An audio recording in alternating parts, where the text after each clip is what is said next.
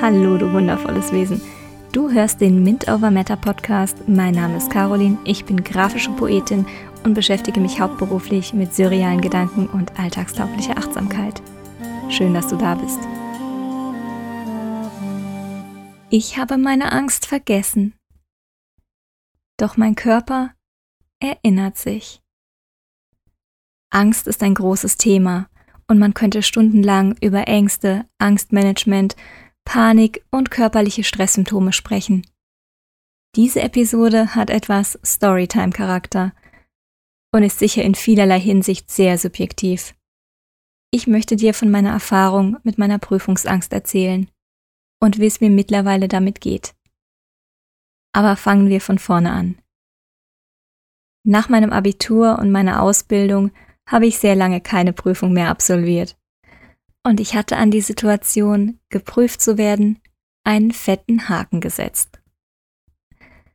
Dann kam 2020 und ich hatte etwas Neues für mich entdeckt. Ich wollte mein Wissen zum Thema Human Design vertiefen und begann mich weiterzubilden. Als in diesem Zusammenhang dann meine erste Prüfung anstand, bemerkte ich, dass ich ungewohnt nervös wurde. Woher kam diese Beklemmung in meinem Brustkorb? Weshalb bekomme ich plötzlich Schwierigkeiten damit, mich auf Inhalte zu konzentrieren? Gerade wo der Termin der Prüfung immer näher rückte. Aus der Zeit meiner Ausbildung habe ich einen guten Freund behalten. Und als ich mit ihm einmal wieder telefonierte, erzählte ich ihm davon, dass ich bald meine Prüfung hätte.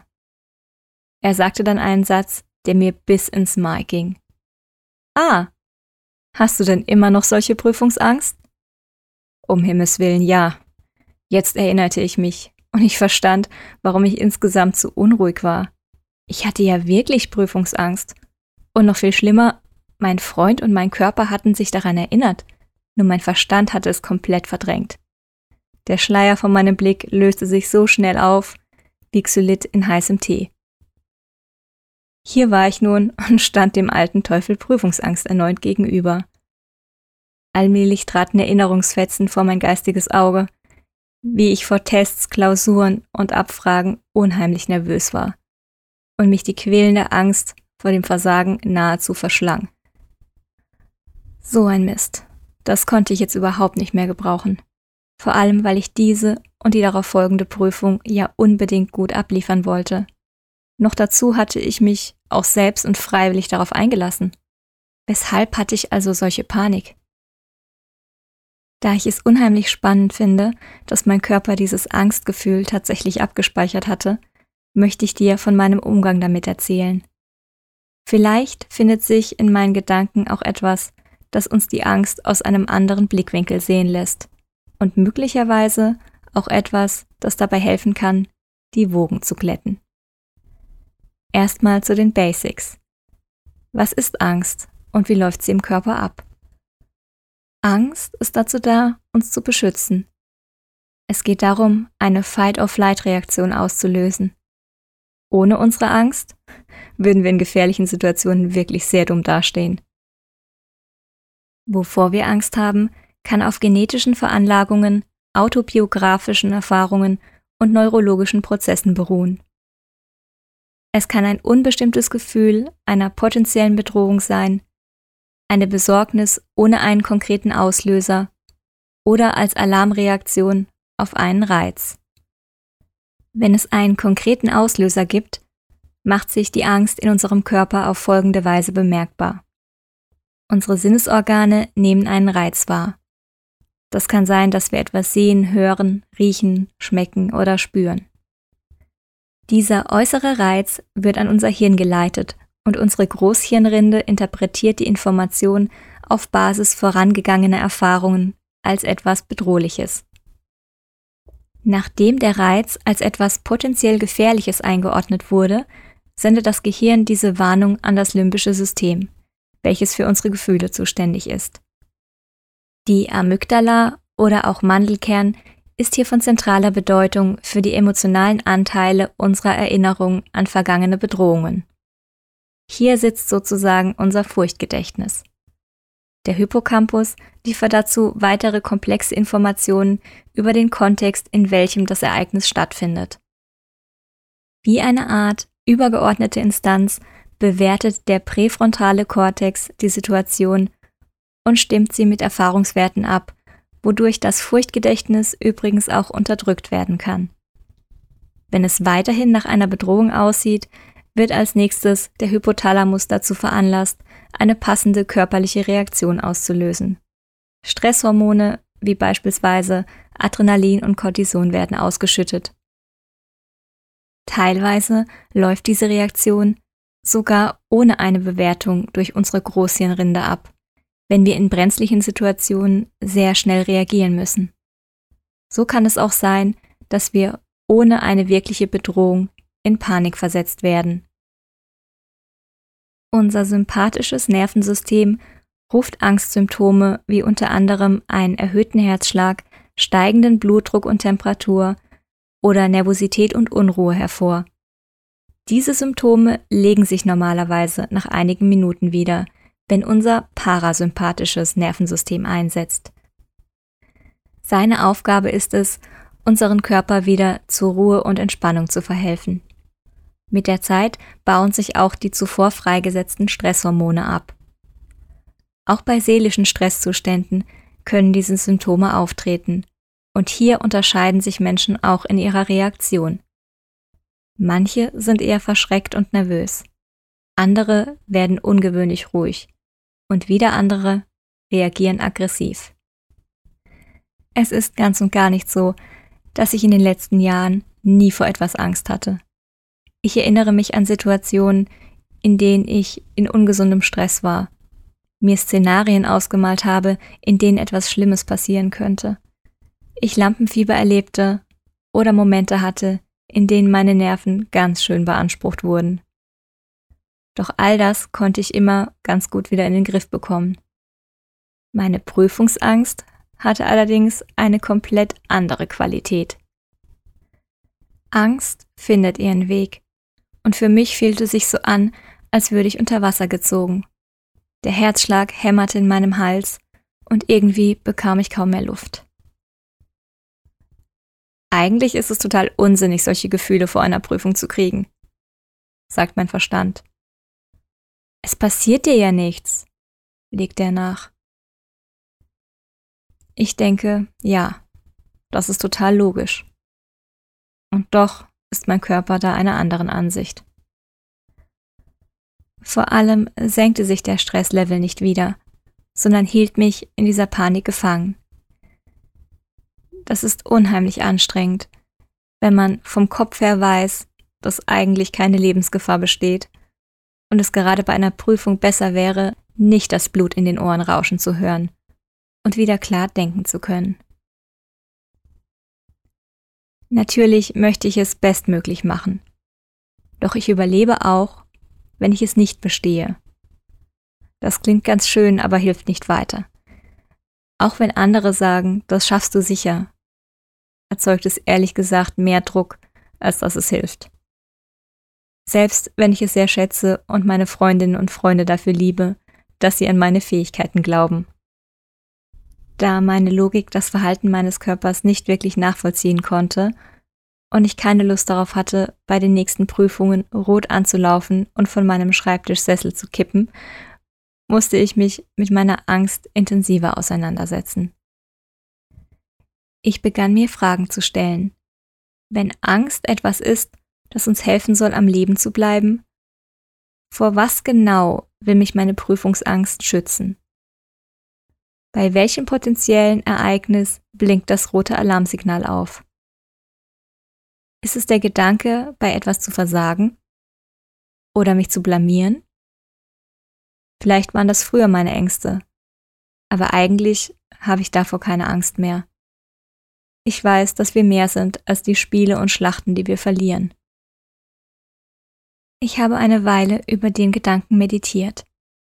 Meine Prüfungsangst war die Furcht vor einem Scheitern, das in der Zukunft lag. Es war keine direkte Gefahr oder Bedrohung. Und was ich als besonders ärgerlich empfand, war, dass diese Panik es mir in der Prüfung noch schwerer machen würde, ein gutes Ergebnis zu erzielen. Bei der Achtsamkeit geht es stets darum, im Jetzt zu sein. Und das war ich mit meiner Angst überhaupt nicht. Es fühlte sich vielmehr so an, als würde ich vor mir eine extrem steinige Straße sehen. Statt nun bei jedem Schritt einfach vorsichtig einen Fuß vor den anderen zu setzen, entschied sich meine Angst dafür, mir eine dunkle Augenbinde um den Kopf zu wickeln. Das konnte ja was werden. Alles, was mich aus dieser blinden Angst wieder in ein bewusstes Jetzt bringen konnte, wollte ich nutzen, um mich nicht von meinem eigenen Nervensystem verrückt machen zu lassen. Ich machte also zwischen meinen Lerneinheiten Yoga und Spaziergänge. Dabei bemerkte ich, wie viel leichter ich mir die Inhalte merken konnte. Hätte ich das doch schon mal in meiner Schulzeit getan. Neues zu lernen hat mir schon immer Spaß gemacht. Ich erforsche gerne Zusammenhänge, verstehe Dinge genauer und lasse mich von den Ergebnissen meiner Recherche inspirieren. Eine weitere Frage, die ich mir stellte, lautete also, lerne ich, um etwas zu verstehen und mich weiterzubilden? Oder möchte ich etwas beweisen? Auch wenn ich im ersten Moment dachte, dass dem nicht so sei, irgendwo in mir klingelte ein Glöckchen. Ja, anscheinend hatte ich das Gefühl, dass ich mit meinem Wissen etwas beweisen musste. Eine interessante Ansicht, auf die ich da gestoßen war. Wenn wir etwas lernen möchten, gibt es dabei kein Versagen oder Erfolg. Es gibt immer nur Fortschritt und neue Erkenntnisse. Unser Horizont erweitert sich und damit auch die Möglichkeiten in unserem Leben. Ich bin nicht hier auf dieser Welt, um etwas unter Beweis zu stellen. Für mich ist Authentizität sehr wichtig und ich will nichts beweisen müssen. Ich will das, was ich für mich als richtig und wertvoll erachte, verkörpern und danach handeln. Mit diesem Gedanken atme ich tief ein und tief wieder aus. Jeder Mensch hat seine eigenen Erfahrungen mit Ängsten. Vielleicht kann meine Geschichte dir eine andere Perspektive für Prüfungsangst eröffnen. Aber es geht nicht darum, dass ich irgendetwas besser wüsste. Ich wollte die Erfahrung teilen, weil ich sie für ein gutes Beispiel halte, dass unser Körper und unser Verstand nicht immer derselben Meinung sind.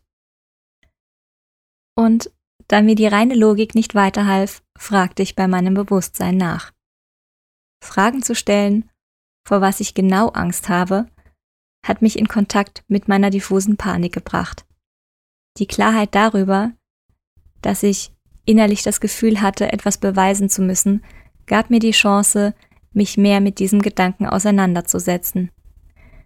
Mein Fokus hat sich dabei von der Angst vor dem Scheitern zu der Freude, die ich eigentlich an dem Prüfungsthema habe, verlagert. Ich bin nicht frei von Angst. Doch seit ich es so betrachte, habe ich viel mehr Ruhe und einen ungetrübten Blick auf das, was vor mir liegt. Es gibt viele verschiedene Möglichkeiten, mit den eigenen Ängsten zu arbeiten. Was mir bei meinem Angstmanagement in den letzten Jahren sehr geholfen hat, war Meditation, Bewegung und das bewusste Hinsehen, was genau mir da gerade Unbehagen bereitet. Vor meiner letzten Prüfung hatten wir in unserer Lerngruppe auch eine Energiearbeit-Session mit meiner lieben Bekannten Susanne, die eine Expertin für die Zwei-Punkt-Methode ist und uns dabei geholfen hat, mehr Ruhe in unser System zu bringen. Das war eine wundervoll entspannende Erfahrung und sicherlich ein zusätzlicher Grund, weshalb ich erstaunlich gechillt in meine Prüfung gegangen bin. Je nachdem, wie platzergreifend unsere Ängste sind und je nachdem, was uns persönlich am besten unterstützt, gibt es sehr individuelle Ansätze von autogenem Training, progressiver Muskelrelaxation, Austausch mit unseren liebsten Menschen oder professioneller therapeutischer Hilfe. alles, was dich weiter und in deine Kraft bringt, kann das Richtige für dich sein. Was meiner Meinung nach keine Option ist, ist das Ausblenden und Überdecken unserer Ängste. In einem Haus, in dem wir versuchen, eine feuchte Wand einfach nur neu zu tapezieren, wird sich irgendwann etwas sehr Unschönes wieder an die Oberfläche arbeiten. So ist es auch mit der Angst. Wo auch immer du gerade auf deiner Reise bist und wie sich dein Angstmanagement gerade gestaltet. Ich wünsche dir viel Klarheit, Achtsamkeit und die Unterstützung, die du für deinen Weg brauchst. Du bist unheimlich mächtig und wertvoll auch wenn wir unsere Stärke manchmal einfach nicht spüren. Wenn ich dich inspirieren konnte, freue ich mich, wenn du auch in der nächsten Folge wieder dabei bist. Falls du das Gefühl hast, dass noch jemand sich das Ganze anhören sollte, teile den Podcast gerne. Für weitere Infos kannst du auf meiner Website carolin-magunia.de oder auf Instagram at mintovermatter vorbeischauen. Ich danke dir für deine Aufmerksamkeit und wünsche dir von Herzen alles Gute. Namaste.